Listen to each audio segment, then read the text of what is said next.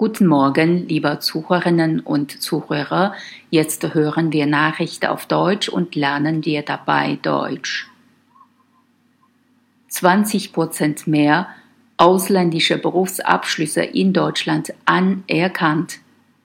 2018 sind 20 Prozent mehr ausländische Berufsabschlüsse in Deutschland anerkannt worden als im Jahr zuvor.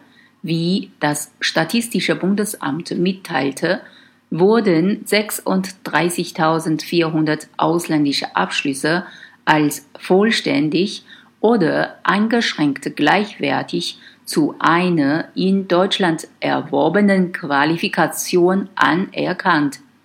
Die meisten Anerkennungen verzeichneten die Statistiker wie in den Vorjahren bei medizinischen Gesundheitsberufen Sie machten 61 Prozent aller Fälle aus. Daran hatten Gesundheits- und Krankenpflege mit 10.400 Anerkennungen den größten Anteil, gefolgt von Ärzten.